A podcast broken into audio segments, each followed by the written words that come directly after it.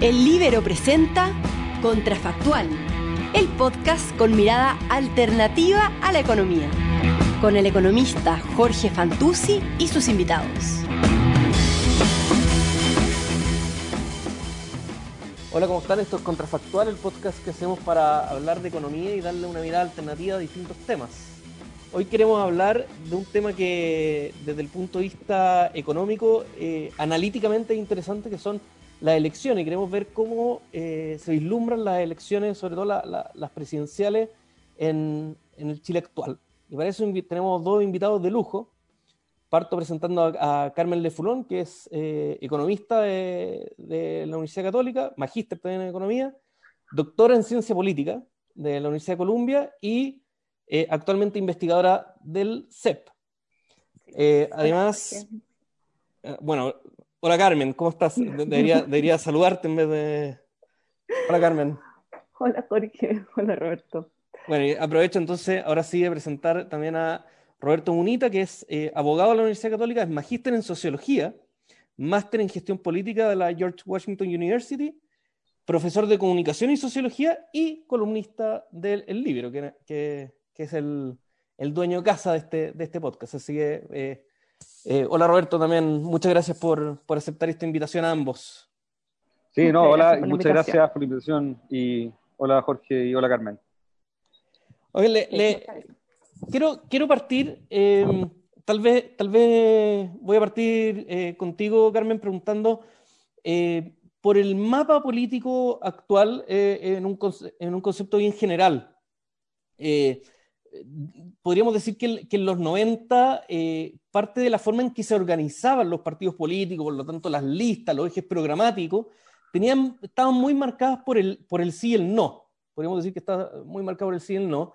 Y tal vez después de, o, después de Bachelet 2, durante Piñera 2, con la irrupción del Frente Amplio, con la irrupción de Evópolis, tal vez se rompió esta, esta relación no lo sé, eh, eh, te lo pregunto. Y, si en ese caso hay eh, categorías nuevas, tal vez para entender cómo se está organizando el, mapa político. hola Jorge.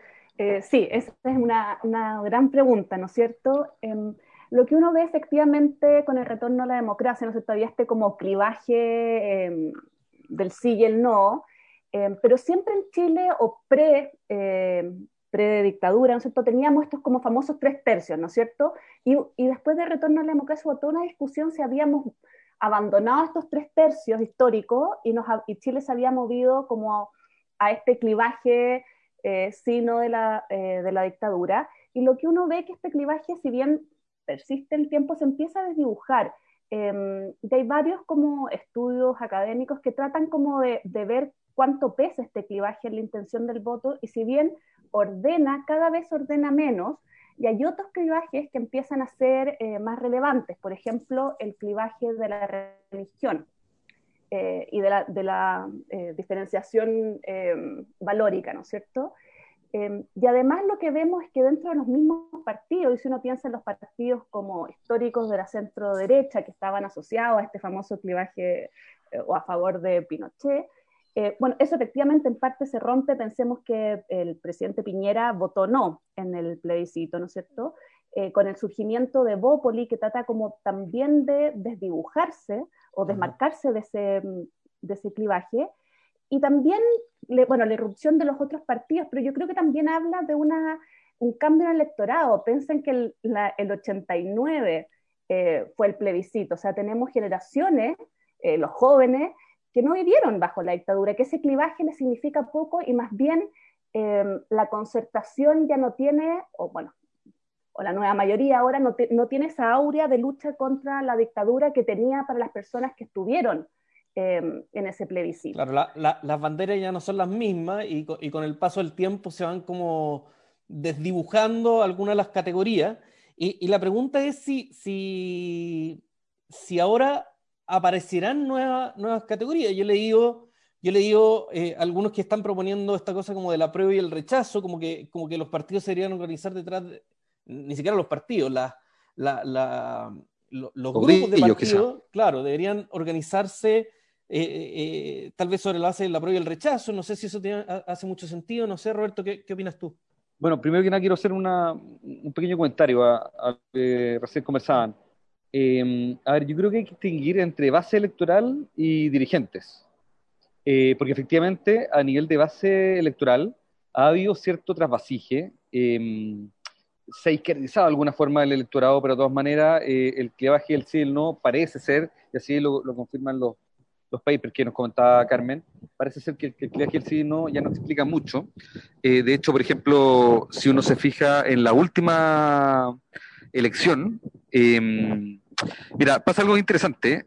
Eh, todo parece indicar que la gran, gran, gran mayoría, un porcentaje muy importante de los votos de Carolina Goich, los votos de la S, terminaron yendo hacia Sebastián Piñera. Eso por, por algunos cálculos. En fondo, eh, Piñera creció un millón cuatrocientos mil votos entre, entre la primera y la segunda Entre primera y segunda vuelta. Y, ese, y esa, ese, ese crecimiento no se explica ni por los 400 mil votos más que fueron a votar, ni por todos los votos de José Antonio Gast, que fueron un poco más de 500 mil, sino que todavía faltan, faltan un montón de, una chorrera de votos eh, sin explicar. Y lo más probable es que esos votos hayan provenido de Carolina Goich. También quizás de Guille, también de Beatriz Sánchez, pero en gran parte el voto de C, el voto de centro. Entonces sí, yo creo que a nivel de base electoral se ha producido esta trasfasigia, pero curiosamente, y con esto termino, a nivel de, caudillos no, a, nivel de, líderes no. La verdad es que uno, si uno va al Congreso, si uno se fija en, las, en, quienes están en la directiva de la ES, siguen en una lógica muy de oposición, muy concertacionista, eh, y hay poca y hay poca bisagra, hay poca chance de, pensar en, nuevos actores o nuevos conglomerados, en el fondo. Yo creo que siguen muy arraigados al viejo clivaje, de, que sigue siendo, a mi juicio, el sí y el no. ¿Y, el, el apruebo rechazo tendrá eh, alguna relevancia en la forma en que se vayan organizando, por ejemplo, programáticamente los partidos? Muy brevemente, porque era lo que tú me has preguntado recién, y ahí le damos el, pase a la Carmen. Em, yo creo que sí puede ser interesante, sobre todo para la centro derecha. Porque hemos visto que la centro izquierda, la oposición, se, se ha matriculado eh, 100% en el rechazo, perdón, en el apruebo. Entonces, para ellos no, no significa ningún... No hay diversidad dentro. No, no hay, no hay diversidad ni tampoco hay novedad, no hay innovación. En cambio, para la centro derecha sí la hay.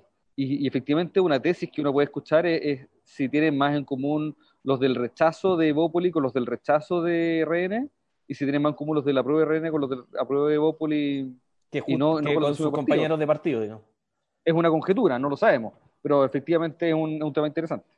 Eh, sí, complementando un poco a Roberto, ¿no? Em, para, que se, para que se convierta, ¿no es cierto?, en una especie de clivaje un nuevo divisor de aguas, em, los partidos o los actores políticos tienen que apropiarse, ¿no es cierto?, y eso tiene que ordenarlos de alguna manera.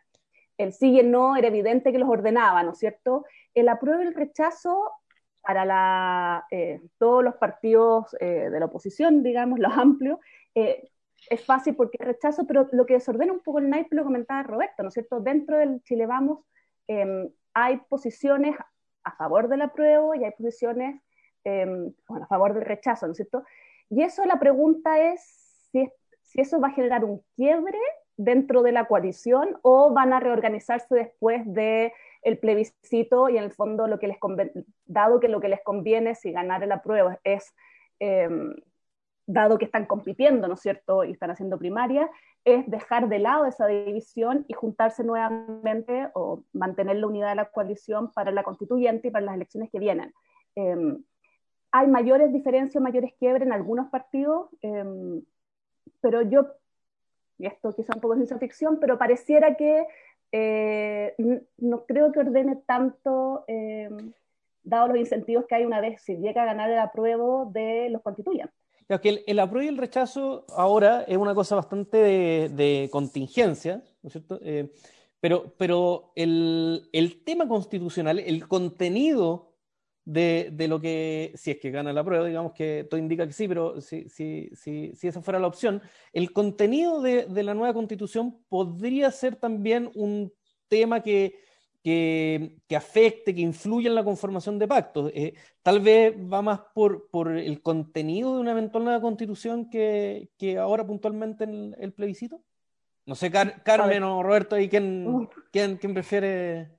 Hay o sea, bueno, si uno ve, a ver, de nuevo hay un poco, creo que el punto que decía Roberto es importante, ¿no es cierto? Las bases o quienes votan versus eh, quiénes son las personas representadas, ¿no es cierto? Los electos que representan y eso va a definir un poco cuáles van a ser los, eh, las dimensiones del o las dimensiones o las posiciones. Si uno mira, por ejemplo, y esto, perdón, la autorreferencia, ¿no es cierto?, pero un trabajo que, está, que, hemos trabajado harto con Stephanie Alenda, que hizo una encuesta dirigente de Chile Vamos, y con Julieta Suárez Cao, em, en, en, la centro derecha, en la coalición, hay divisiones al interior de ella, incluso con respecto al rol del Estado-mercado. Y es lo que hemos visto, digamos, estas como pelea o discusiones sobre ciertas sensibilidades, Em, y si bien no son polos extremos, hay diferencias respecto al rol del Estado. Em, si bien todos los partidos de Chile Vamos tienen como una misma distribución en términos porcentuales, en todos los partidos hay eh, UDI que son subsidiarios eh, y solidarios, RN y Evópoli. Em, y eso los partidos han logrado convivir con ello y por lo tanto Claro, justamente mi, mi, pregunta iba, perdona que te interrumpa, justamente mi pregunta iba en ese sentido. O sea, eh, tenemos por un lado que hay diversidad, por ejemplo, hablemos de Chile Vamos, hay diversidad dentro de Chile Vamos, eh, eh, voy a decir dogmática tal vez, hay, hay doctrinaria, podría ser otra palabra, hay diversidad dentro de Chile Vamos y hasta ahora han logrado convivir porque, por ejemplo, estaban divididos, estaban conformados, conformaban pactos basados en esto y el no, le, tenían algo en común que les permitía vivir en esta diversidad. Ahora que se ha ido desdibujando ese clivaje, ¿no será que eh, esas diferencias doctrinarias podrían ir tomando como mayor sentido y que finalmente eh, eh, la forma de, conformar pactos tenga, tenga que ver con más con unificar esas esa diversidades dentro de cada coalición? Mira, si puedo responder, em, a ver, yo recién dije que hay una conjetura. Efectivamente, puede que haya gente del rechazo dentro de Chile Vamos que se sienta más cómodo con otra gente del rechazo de otros partidos de Chile Vamos. Eh, siempre hay cierto acomodo, reacomodo, pero, pero eso también es difícil que se dé. ¿eh? Y hay que respetar también la historia y la cultura de cada partido. Eh, hay personas que tienen, que tienen un montón de años de experiencia en un partido político eh, y, los partidos son de alguna forma clubes, son de alguna forma em, eh, instancias de crecimiento, de encuentro. Eh, los consejos generales son súper interesantes, da para hacer un trabajo, una etnografía, un trabajo de, antropología de cómo se producen ahí las lógicas del poder, los tipos que se encuentran, el tipo de Arica, el de Linares, el de Quellón, que viajan y se encuentran dos, tres veces al año dentro del mismo partido. Y esa, y esa especie de club no creo que se pierda.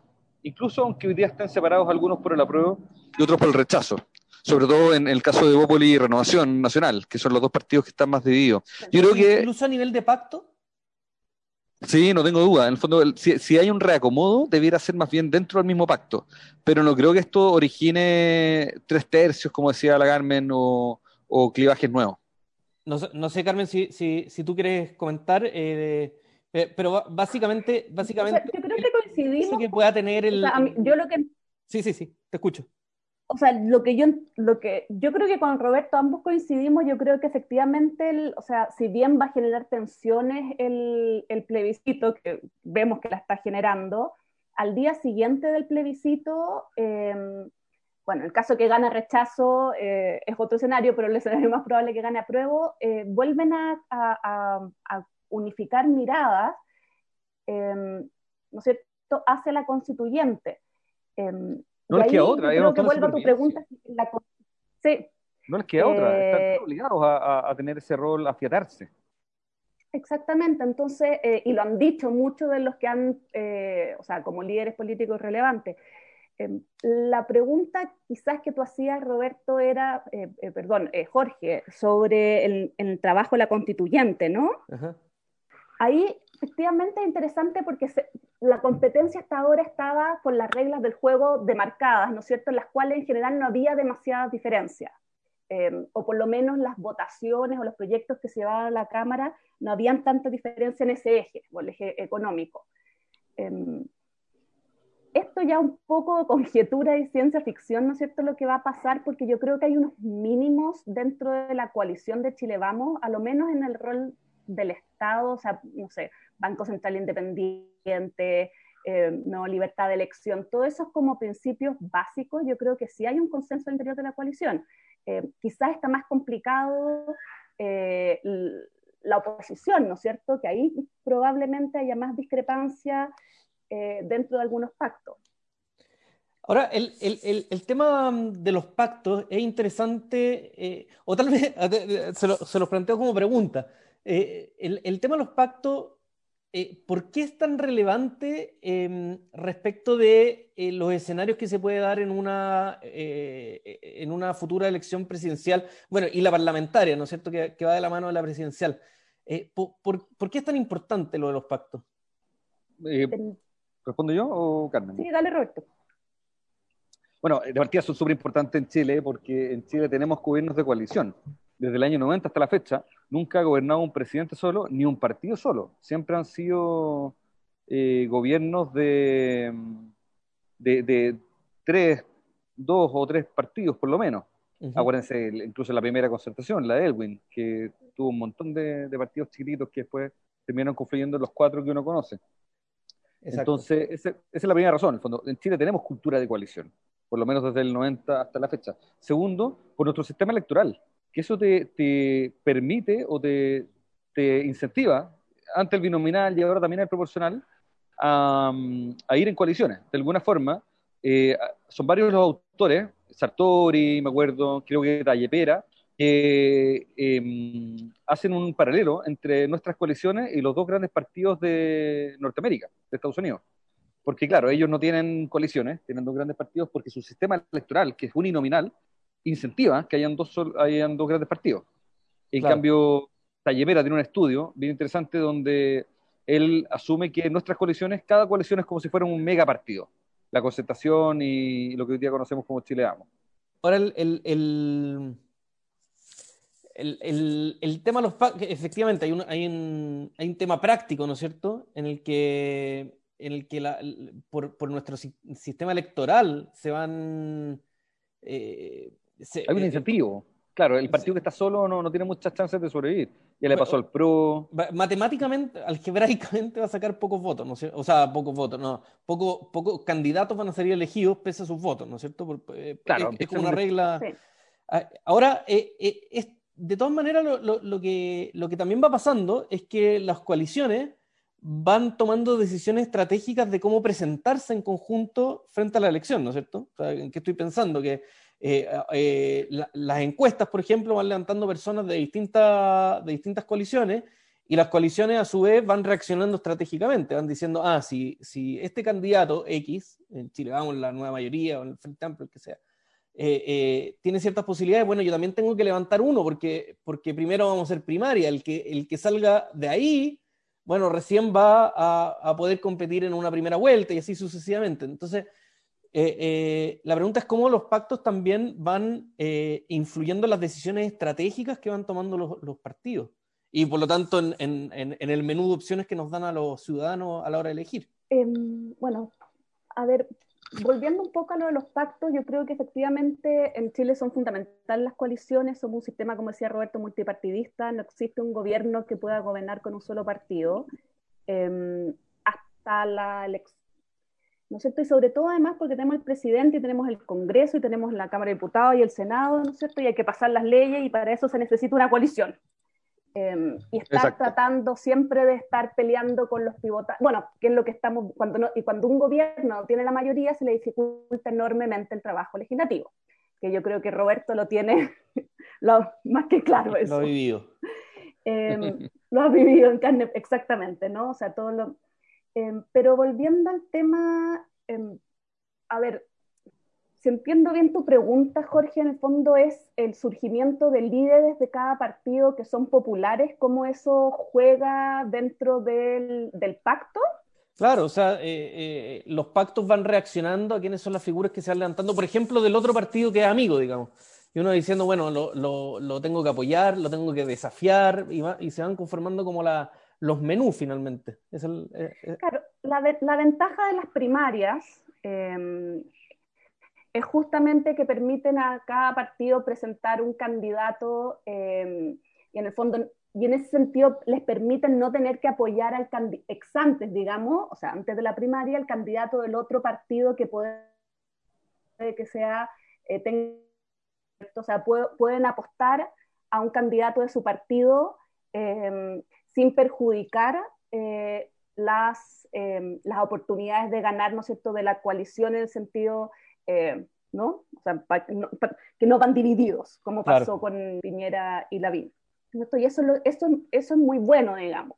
Em, tiene otros efectos en las primarias en términos de la, de la, competencia que se parece un poco, la competencia se da ahora al interior de la coalición, o sea, a veces en Chile se tienden como los candidatos tienen que mostrar las diferencias para capturar el electorado del mismo sector, y eso puede llevar, sobre todo, lo hemos visto en otros países, ¿no es cierto?, como a más una cierta polarización dentro de la coalición a posiciones más extremas, porque yo me tengo que diferenciar para capturar parte del electorado de la coalición.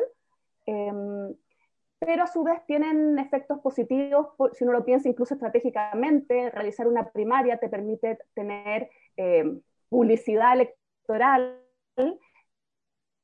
de todos tus candidatos, después volver a tener la, publicidad electoral, la campaña electoral para la presidencial. También hay, de hecho, algunos estudios que ven como un efecto positivo en las primarias eh, en ese sentido. Y me imagino que además podrán, los candidatos van complementando sus atributos con los que, o sea, con lo, que carecen, lo podrán complementar con lo que el que quedó en el camino, digamos, sí tiene y, y, van, van apoyándose mutuamente después de salir elegidos. No, no solo en, no solo en términos de atributos, también en términos de electorado que, que, los prefiere, digamos. Se supone, o sea, la idea es esa, o sea, la pregunta, eh, si hay un candidato muy extremo que compita en una primaria eh, y gana un, un, candidato más centrista, la pregunta es si esos eh, votantes más extremos se van a traspasar al votante más centrista o van a omitir, digamos, ¿no? Porque claramente no van a votar por uno incluso más, más hacia la derecha más hacia la izquierda, depende de qué, de qué coalición estemos hablando.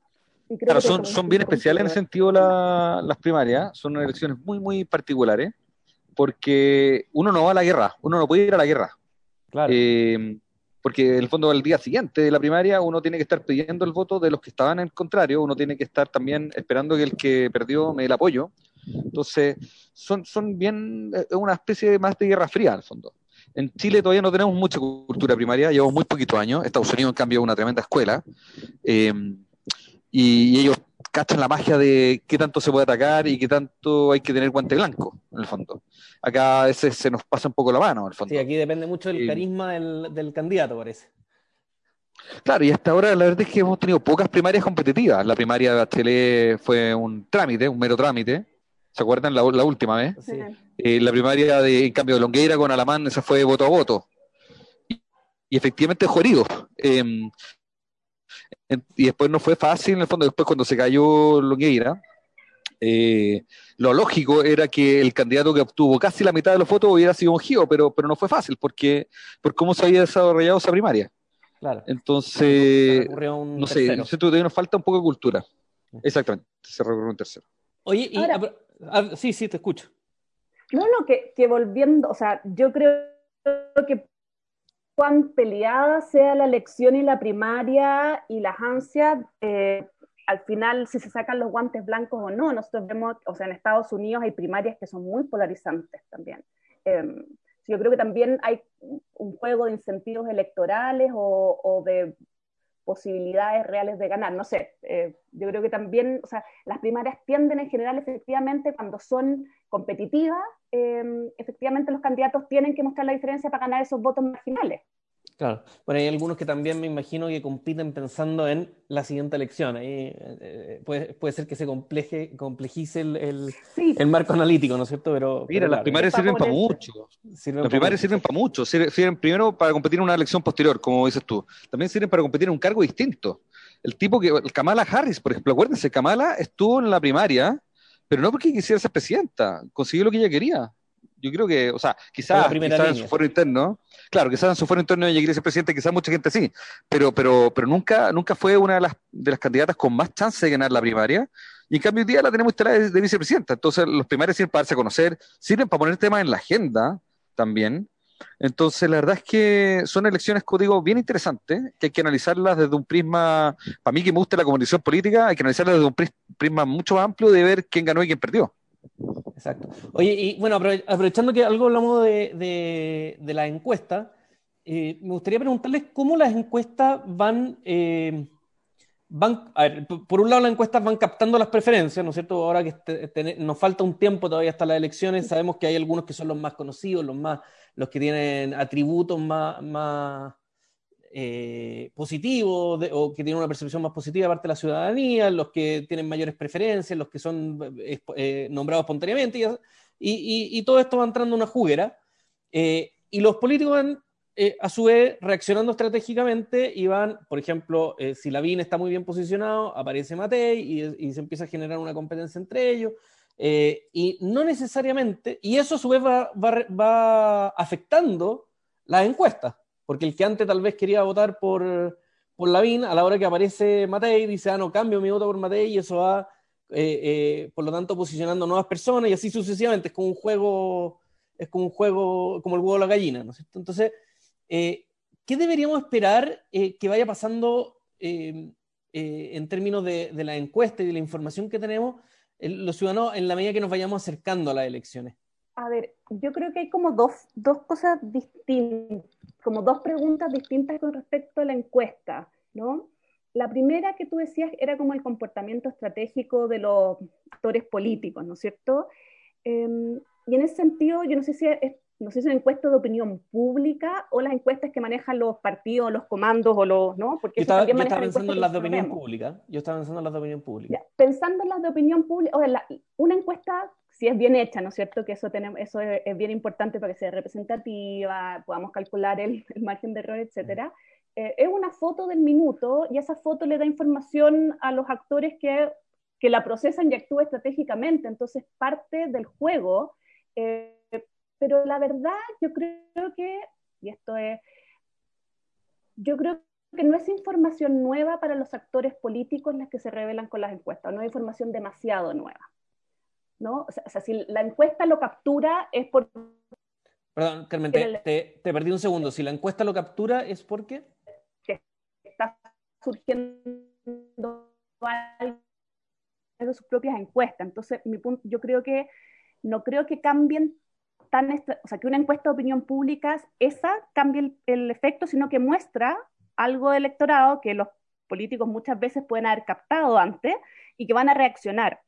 Eh, la otra pregunta que a veces surge es si tienen un efecto las encuestas en los votantes, em, ¿no? ¿Qué es lo que alegan? No, no que usted, el como, eh, pucha, en inglés, como el, el underdog o el, o el, o el, efecto como que se suman.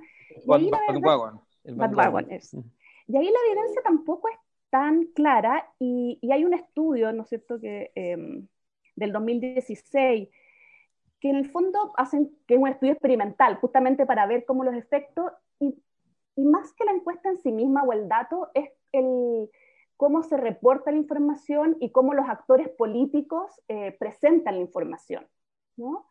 Eh, si es, y eso por lo tanto es parte ya también del juego político. Em, eso. Y me parece eh, sí, por favor, no, dale Roberto, te hablemos. No, no, no. Eh, bueno, gracias. Em, sí, esto es un tema súper interesante. Es un tema en el que yo en particular me he metido con un prisma muy distinto. Carmen tiene mucha más experiencia que yo en encuestas, por supuesto. Pero a mí me interesa desde el punto de vista de la opinión pública y, del, y sobre todo la parte más comunicacional. Y ahí yo creo que sí hay un efecto. las encuestas tienen un efecto en, en los votantes. De hecho, ustedes saben que hoy día en Chile tenemos la ley Mordaza, ¿cierto? La llamada coloquialmente ley Mordaza que impide publicar o divulgar encuestas los últimos 15 días antes de una elección o de una votación. Eh, justamente porque se sabe que si aparece una encuesta que el día anterior, eh, no sé, aparezca una preferencia clara, eso puede eh, implicar que más gente se sienta tentada a votar por el, sobre todo por el ganador, lo que llamamos el efecto bandwagon, ¿cierto? Es subirse al carro ganador. Entonces, para evitar eso, en Chile, a mi juicio de, mala forma, yo creo que fue excesivo, en Chile se, dispuso que durante los últimos 15 días no se pueden divulgar encuestas. A mí me parece bien que hay una ley importante, pero deberían ser los últimos 3, 5 días, no 15. Y creo que son 15 eh, hábiles, ¿no?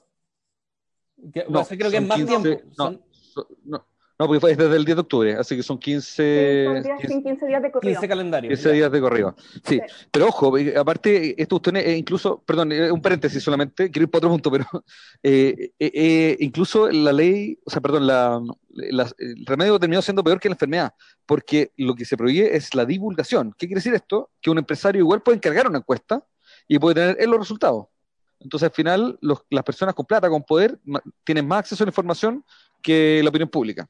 Y eso para tomar decisiones siempre es malo. Sobre todo que hay, hay empresarios que antes de, no sé, de, por ejemplo, están a punto de cerrar un negocio, entonces dicen quiero saber si ganar la prueba o el rechazo, y pueden mandar a hacer una, una encuesta que les diga 48 horas antes cuál va a ser el resultado. Y uno puede ser O- más mal, uno puede ¿Cuál ser mal pensado también con esa información. Pero bueno, eh, Pero, pero no, volviendo pero- al punto, yo... ah, Sí, no, perdón, es que quería... dale. Eh, no, perdón, solo- yo también quería terminar un punto, esto era un pequeño paréntesis solamente. Quería decir que efectivamente, desde el punto de vista de la comunicación política, hay, hay una vieja escuela que ha estudiado este, este tema, que se llama la Escuela de la Espiral del Silencio. Eh, Noel Neumann, una alemana, fue la precursora en esto, y ella justamente se puso a investigar las diferencias que se producían entre dos preguntas. ¿Quién cree que va a ser presidente y quién le gustaría que, va ser- que fuera presidente? Porque quién cree tiene que ver con, con la opinión pública, con, con lo que está en el aire, y quién le gustaría tiene que ver con, con los sueños, en el fondo, con, con la expectativa. Y muchas veces el quien cree, según el Neumann, tiene, eh, está como atrapado por una espiral de silencio de gente que no se atreve a manifestar su opinión, pero sí la manifiesta en la urna. Y eso efectivamente puede modificar, en el fondo. Puede que las encuestas no nos digan toda la verdad.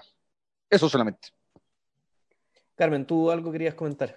Sí, yo, yo tengo más dudas con respecto al efecto de las encuestas. Yo creo que todavía nos falta, nos, falta eh, como tener certeza, porque si bien tú puedes tener el efecto bandwagon, puedes tener también el efecto como del underdog que quiere, si va muy mal, tú votas para que, o sea, los efectos operan y además que operan distintos grupos de personas. Y a uno lo que les importaría son como eh, los pivotantes, ¿no? O sea, que efectivamente te cambien. Y eso no tenemos tanta evidencia. Eh, hay unos pocos estudios que muestran que, importa más bien como el framing que se le haga. Pero, y sí, hay toda una discusión sobre como el voto escondido, ¿no? Eh, Exactamente. y eso de Yo- nuevo, sí. Yo que- quería complementar la pregunta. Lo que pasa es que es muy interesante lo, efectivamente lo del efecto bandwagon. Está, está, este, eh, era, es parte de la pregunta. Pero, pero también quería relacionarlo con lo que estábamos hablando antes, que la, por ejemplo, la forma de ver unas primarias hay que verla como bien integralmente. Hay muchas decisiones en juego, más allá de solamente quién gana y quién pierda. Entonces, por ejemplo, si ahora hay un, un candidato en una de las coaliciones muy bien posicionado, tal vez el otro, otro de los partidos va a decir, oye, está tan bien posicionado que lo que tenemos que hacer es eh, sacar un candidato eh, que, que, sea buena yunta o que, o que nos permita pensar en cuatro años más o que nos permita pensar en, no sé, pues, en un ministerio. Eh, versus si es que no hay un candidato tan bien posicionado en que tal vez lo que se va a querer hacer es tirar el, el más competitivo. O sea, se, y eso obviamente una vez que aparece el segundo candidato se ve reflejado nuevamente en la encuesta y así sucesivamente. O sea, a eso, a eso me refería. No sé, Roberto Carmen, si... si Si, no si dejaste en blanco. O sea, no, no, tal vez lo sorprendí, no sé. no, pero, pero lo, lo, lo que quiero, lo, lo, que les quería pedir que, que comentáramos es si, si básicamente eh, eh, tenemos eh, herramientas para saber eh, cómo, más allá solamente si nos subimos el carro el ganador o no, cómo las la encuestas van afectando las decisiones estratégicas del menú que, que vamos observando. El menú me refiero como si ideológicamente me parece mejor una coalición que otra, dentro de las posibilidades que voy a tener dentro de, para votar dentro de esa coalición, digo. ¿Carmen? Difí difícil pregunta, tal vez, tal vez, tal vez no hay, no sé. Es que, no, la verdad que, a ver, el, en parte yo creo que era un poco lo que, lo que comentaba antes, ¿no es cierto? El, a ver, toda información, eh, sobre todo en un medio tan competitivo como es el, el electoral, eh, genera, genera, si es información relevante, te genera cambio, ¿no es cierto? Eh, por lo tanto, eh, uno esperaría, ¿no es cierto?, que, información nueva cambie las estrategias de los actores políticos. Eh, lo que pasa es que yo tengo algunas dudas que las encuestas de opinión que tú puedas tener aporten demasiada información nueva a los candidatos o a los actores políticos que ellos ya no tengan por otros canales o otros mecanismos. Eh, ¿no? Entonces, por eso, por eso me enredo un poco la pregunta, porque yo creo que sí, o sea, información nueva, por supuesto que, o sea, toda información relevante te va a cambiar la estrategia. Em, lo que pasa es que yo creo cuán determinante es la encuesta de opinión pública para cambiar la estrategia, presumiría que, que los partidos o los actores políticos no tienen ninguna otra información excepto esa encuesta de opinión pública. Em, y yo tiendo a pensar, ya que Roberto eh, seguramente sabe más, eh, yo tiendo a pensar, y por lo que uno ha, visto en el fondo, que tienen otros canales de información, tienen sus propias encuestas, van o sea, tienen un cierto feeling em, que tampoco los sorprende tanto las encuestas. Tienen señales, señales que señales que no necesariamente son la, Yo creo que los partidos encargan, o sea, ¿no? Eh, no, pero muy poco. ¿no? muy poco. En, Chile, lamentablemente, se le dedica muy poca plata, muy pocos recursos a, a lo que es investigación electoral yo recuerdo cuando yo estaba en Estados Unidos estudiando, los tipos en clase nos mostraban los modelos cibernéticos, prácticamente, eh, neurociencia, o sea, para medir un spot lo que hacían era, ponían a un grupo experimental y, veían qué, qué, neuronas se movían en la cabeza, en fondo. Eh, y, lo, y, los, y las campañas que tenían poca plata, en cambio, encargaban encuestas. En Chile, las campañas que tienen mucha plata encargan encuestas, y los partidos y las campañas que tienen poca plata, puro tufo. Y el tufo es más bien... Eh, es más bien decirle al dirigente, oye, pregúntale a tus vecinos, pero con muy poca base metodológica, porque tampoco es una, porque podría ser una buena metodología cualitativa, pero no, no, no, es simplemente, oye, ¿qué opina, qué opina la gente? ¿Le gusta el rechazo? ¿Le gusta el apruebo? Eh, ¿Le gusta tal candidato? Coloquialmente le llamaríamos guata, ¿no es cierto? De guata, la guata, el tufo. El tufo. Exactamente. Lamentablemente es muy, en Chile, eh, la metodología de hacer campaña es muy a lo amigo y es muy poco científica hay, hay un montón para crecer, pero lamentablemente requiere plata, requiere recursos. Y hoy día los candidatos y las campañas prefieren gastarse esa plata en palomas y, no sé, mensajes radiales. Claro, porque eso, pero eso pensando más a nivel, no sé, regional o más, más, más a nivel local, y en ese sentido ahí las encuestas de opinión no dan ni una información, porque en el fondo, incluso para que marquen, tienen que tener un 40 o 50% de conocimiento, o sea, y son nacionales, ¿no? O sea, tienen que ser personajes nacionales eh, conocidos para que la encuesta, o sea, a nivel local no, es muy difícil con encuestas de opinión pública, las que tenemos en Chile, ¿no es cierto?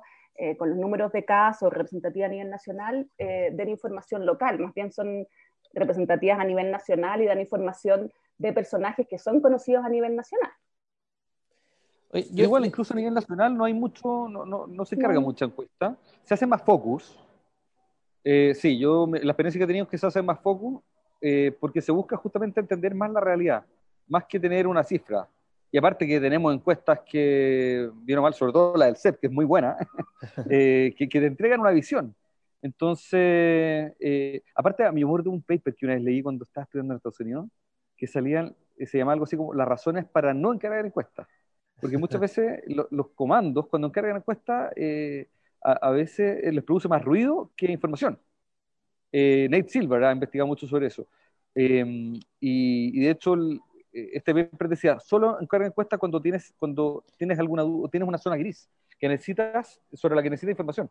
Si tienes información, si haces más o menos por donde, si tienes más o menos una brújula, mejor dedicas a esa plata a hacer otra cosa en la campaña. Eh, quería aprovechar el, tema que estamos hablando de la, de la, de la, de la encuesta, eh, porque, porque ahora más o menos tenemos un panorama, eh, está todavía muy, muy móvil, ¿no es cierto? Pero tenemos un panorama de, de, quiénes son los que, los que eventualmente podrían competir o quiénes son los que por lo menos están llamando mayormente la atención. Eh, y, está, podríamos decir que está bastante representado, por un lado, eh, Chile Vamos, eh, en particular estoy pensando en, en Lavín y con la competencia que le salga, y por otro lado, el, el alcalde, el alcalde Jaue, que está fuera de las coaliciones que gobernaron en, la, lo que era la concertación, ¿no es cierto? El Partido Comunista entró recién en la, en la nueva mayoría. ambos van a tener competencia probablemente dentro eh, de, podríamos decir, de los extremos. Por un lado, a Chile Vamos le diría, estoy pensando en una primera vuelta, le diría competir eh, José Antonio Cast, quien sea el, candidato de Chile Vamos le diría competir José Antonio Cast. eh, por otro lado, el Partido Comunista podría disputarse votos con algún candidato del Frente Amplio, que todavía no, sé si, yo por lo menos no sé si está muy claro quién sería. Entonces la pregunta que les quiero hacer a ustedes es, ¿cómo ven el rol del centro de cara a las, próximas, a las próximas elecciones? Hay, hay, no sé si hay información, si hay datos, si hay eventuales competidores que estén marcando algo que puedan llegar a ser competitivos. ¿Cómo lo ven ustedes? Interesante pregunta. ¿Carmen o respondo yo? Dale tú. Eh, el centro, a mi juicio, y, por la poca investigación que he hecho al respecto, eh, Carmen es mucho más materia que yo en ese sentido, em, el centro ha sido el gran eh, elemento que ha otorgado el triunfo en las últimas elecciones. Me atrevo a decir desde Lagos Lavín a la fecha. Eh, algunos dicen que Lagos Lavín, ganó, Lagos ganó gracias al Partido Comunista, que lo apoyó en segunda vuelta, pero, pero de todas maneras el centro, el centro es una bisagra y tiene un rol fundamental. Insisto, o sea, lo dije al principio de este podcast, eh, Piñera ganó gracias, entre otras cosas, gracias a los votos de Carolina Goich y a los votos del centro.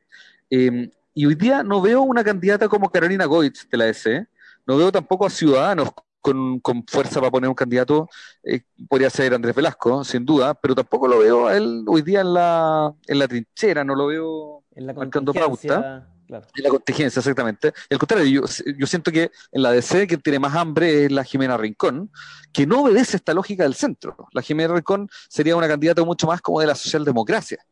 y, eh, es, Undurraga se, se ha manifestado por lo menos como interesado. Sí, Undurraga es más de centro, porque al igual que, que mm, eh, Orrego, responden a una lógica de la vieja DC, de los príncipes católicos, eh, más, más de élite, etcétera. Pero mi punto es que si, si finalmente Jimena Rincón, o, incluso algunos dicen que Guenchumilla, que también pertenecen a la ala más izquierdista del partido, eso le deja un montón de cancha al candidato de la centro derecha y si lo hace bien puede hacerse del centro. Eh, estoy pensando en Joaquín Lavín, que ha tenido, ha coqueteado con ese mundo. Y, por supuesto que no le, no le resulta adverso, no le resultaría a mi juicio difícil conseguir votos de centro. Claro, lo que pasa es que Lavín, Lavín tiene, y, vuelvo a lo que hablamos al principio del, del apruebo y el rechazo, ¿no es cierto? Lavín, y, bueno, y con esto que, que, causó tanta conmoción, digamos, de que se, declaró socialdemócrata y, entonces, claro, pero tiene esa capacidad como de mm, camuflarse de alguna manera con, o, pintarse distintos colores que, no, que, tal vez no tienen todos los, todos los candidatos, ¿no es cierto? Pero, pero eh, eh, el centro entonces em, eh, podría, dependiendo, dependiendo de quién sean los candidatos, podría ser más o menos competitivo en una primera vuelta. Quiero decir, los candidatos de, Chile, vamos, en realidad. A ver, eh, en términos generales, yo creo que lo dice Roberto, ¿no es cierto? El centro, eh, o sea, si tú quieres ganar una elección eh, como es la presidencial, tienes que tener el centro, digamos, ¿no? Y sentido, los candidatos, y ahí juegan un papel difícil, ¿no es cierto? No alienar a los de los extremos, pero sobre todo no alienar a los del centro, que son además porcentualmente suelen ser un porcentaje más, o sea, son un porcentaje más grande de la población, ¿no? Los que no están en el, El, segmento centro y el segmento independiente, o la encuesta siempre lo dice muy claramente, suman cuánto, el 60, 70%, eh, sumado. Sobre todo los, que se declaran independientes o que no se identifican con cada vez son más. Claro, independiente no es lo mismo que centro, no tenemos ninguna duda pero mucha gente cuando la obligas, mucha gente que se considera independiente o se considera apolítica, si lo obligas a definirse entre típica la, escala que va entre 1 y 10, por ejemplo, o entre izquierda, centro, derecha, al final termina diciendo centro. Porque son apolíticos, porque no, no, no se consideran parte de ninguna. Y ahí entra el voto voluntario también dentro de la juguera, porque, porque es distinto ser independiente con voto voluntario que con voto obligatorio, porque con voto eh, eh, voluntario tal vez el que es eh, más apolítico no se va a movilizar por una campaña que no lo motive mucho o para votar en contra de una campaña que lo disguste mucho. Efectivamente, ahí hay un, hay un efecto que me, dijeron que la, Carmen lo tiene súper bien estudiado, que es que el voto obligatorio modera más la discusión y el voto voluntario, en cambio, la lleva hacia lo más extremo no sé, yo no, no, no he investigado el tema, pero, pero entiendo que así es y por sentido común uno le suena coherente. Que, o sea, sobre todo en investigación en Estados Unidos, muestran que a veces es más fácil, eh, o sea, si tú quieres que gane tu partido, es más fácil eh, una campaña que desmovilice a los votantes que una campaña, eh, o sea, es más fácil convencer al, al, que está en el margen de no votar que convencer a, a, alguien que está en el margen de votar por ti. Entonces, ese, ese oh. efecto eh, puede ser, en el fondo, hay un, como un incentivo negativo. Ok, o sea, la, la gente se, se, mueve, se mueve poco entre candidatos, pero se mueve mucho entre ir a votar o no votar. A ver, lo que te comentaba en Estados Unidos, en Chile tenemos un porcentaje grande de la gente que, está indecisa cuando tú les preguntas a un mes, dos meses de la elección. Eh, hay un porcentaje importante que es cierto, pueden no revelar, pero muchas veces justamente estos independientes de centro no, han definido todavía su voto. Eh, de ahí está la pregunta si tú logras moverlos para que voten por alguno o simplemente eh, moverlos para que se queden en casa, digamos. Claro, en, en, los sistemas de voto voluntario, como Chile actualmente, tenemos lo, lo, los, los, comandos, la, las campañas tienen dos grandes tareas. Por un lado, eh, fidelizar y persuadir a los electores, y por otro lado, movilizarlos. En el voto obligatorio, los esfuerzos se basan principalmente en fidelizar y en persuadir, porque la movilización la, la da el sistema, sobre todo en los sistemas que tienen un voto obligatorio con multa efectiva, porque hay algunos sistemas de voto obligatorio que no tienen multa, eh, de hecho, Chile era así hasta hace pocos años atrás, y en la práctica, en el fondo, la gente se empieza a relajar con eso. El, el... Quiero, quiero ir cerrando. Eh, eh, tal vez, no sé si alguno se, se anime, me tinca que, que, que, tal vez Roberto puede, pueda aventurarse. Eh, ¿Qué debería pasar en términos de, dado que ya lo hablamos tanto, en y dada la información que ya tenemos, que también hemos aprovechado de hablar de la información, ¿qué debería ir pasando en términos de, pactos de cara a la, a presidencial? ¿Se ve, al, al, menos, al menos cuéntame Roberto y Carmen también, si, si, quieres, se ve, eh, podríamos decir nítidamente, cómo se van a ir conformando estos pactos? ¿O tenemos alguna idea de cuáles son las posibilidades de, de, de pactos que se van generando? Estoy pensando, por ejemplo, eh, yo, no, yo, que soy ignorante en, en, estos temas, no sé si es posible un, un eh, si es posible un pacto, por ejemplo, entre el Partido Comunista y el Frente Amplio. ¿Está en, de, eso dentro de las posibilidades?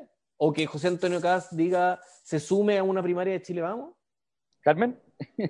Yo, digo, yo creo que falta que corra mucha agua.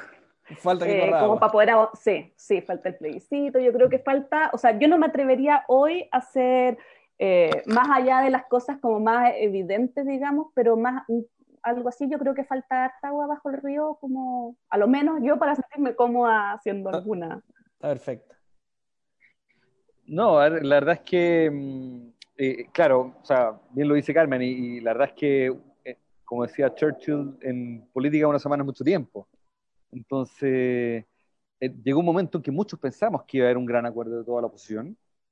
Y bueno, también eso se viene hartando hace bastante tiempo. Cuando se estaba creando, cuando se estaba pensando y, y, diseñando el Frente Amplio, yo una vez le pregunté a un, a un, personaje amigo mío, que es miembro y dirigente del Partido Comunista, si ellos iban a integrar el Frente Amplio. Me decía, por ningún motivo, eh, no, nosotros no, no, cabemos en, no cabemos en ese barco eh, hay gente muy distinta a la nuestra, curioso, porque pactaron con la democracia cristiana, que a mi juicio Son está, más en la antigua, está en la antigua, claro, o sea, no hay ningún partido que sea más distinto al Partido Comunista en el Frente Amplio que la democracia cristiana. Pero así todo, él me decía que no, que, que por ningún motivo, pero han habido ciertos pololeos, eh, y, si, y si a mi juicio no comparten pacto, no es por un asunto programático, sino por un asunto de estilos y un asunto de egos. Esa es mi impresión. Eh, porque efectivamente el Partido Comunista podría estar en el Frente Amplio. El Partido Comunista yo creo que sabe que eh, le conviene estar en un pacto grande. O, o tal vez estar que... fuera y pactar. Yo no, no, sé, estoy pensando de cara a unas elecciones, pero, pero bueno. El... Depende, depende, porque claro, para, para, elecciones uninominales como gobernadores, podéis pactar pactos por omisión, pero para, un, para una elección de parlamentarios, donde tú tienes, eh, tienes que llegar a una plantilla, eh, necesitáis el apoyo del resto. Y el Partido Comunista hoy día sería, habría sido en su momento el partido más importante del Frente Amplio, más importante que RD. Ahora, insisto, una cuestión de egos y RD no quería ser el segundo partido del bloque. Entonces eso también les hizo tirar la mesa y que y, no, quiero, no creo que hayan estado tan interesados en buscar un acuerdo. el partido Meo también le pasa eso. El partido Meo nadie, hoy día nadie lo quiere, lamentablemente. Es un partido que vale muy poco en la bolsa. Se transa a precio muy bajo. nadie está con ellos. Eh, y, yo creo que la verdad es que a mí, me, o sea, respondiendo a tu pregunta directamente, me parece súper interesante el pacto que se está conformando en torno a la ex concentración. Eh, si incluso llegan a sectores de ciudadanos eh, y sectores más de centro, eh, puede ser interesante lo que pueden hacer en términos electorales. algunos descolgados de la EC. Claro, ahí, ahí, hay uno que naturalmente uno vería más juntos, ¿no es cierto? Claro, Un grupo de, partidos, quiero decir. Pero si, si vuelven a izquierdizarse y empiezan a, tratar de acercarse frente a Amplio, etcétera, yo creo que de nuevo ahí hay una hay un bolsón de votos que se van a ir, se a ir perdiendo. Y sobre José Antonio Gas y la centro derecha, eh, no sé, no, no te voy a dar eh, un... Está bien, esperemos que corra el agua bajo el puente, esperemos que corra el agua bajo el puente y vamos, y vamos, y vamos viendo. Entonces, les quiero, les quiero agradecer por esta conversación, Carmen Roberto. Yo personalmente aprendí mucho, muy interesante todos estos temas. Eh, es, un tema en que, en que eh, hay algunos economistas, ¿no es cierto?, que les gusta les gusta hacer investigación, les gusta, les gusta estudiarlo, digamos, analíticamente. Eh, y, me parece interesante que lo habláramos como, como, uno de estos temas que le damos una mirada alternativa en, en, este podcast que se llama Contrafactual. Así que les damos, les damos las gracias por haber participado. Muchas gracias, Jorge. Eh, Roberto estuvo muy entretenido e interesante, así que gracias por la invitación. Sí, muy duro, lo muy bien. Muchas gracias. ¿eh? Bien, nos vemos, muchas gracias a todos. esto fue Contrafactual.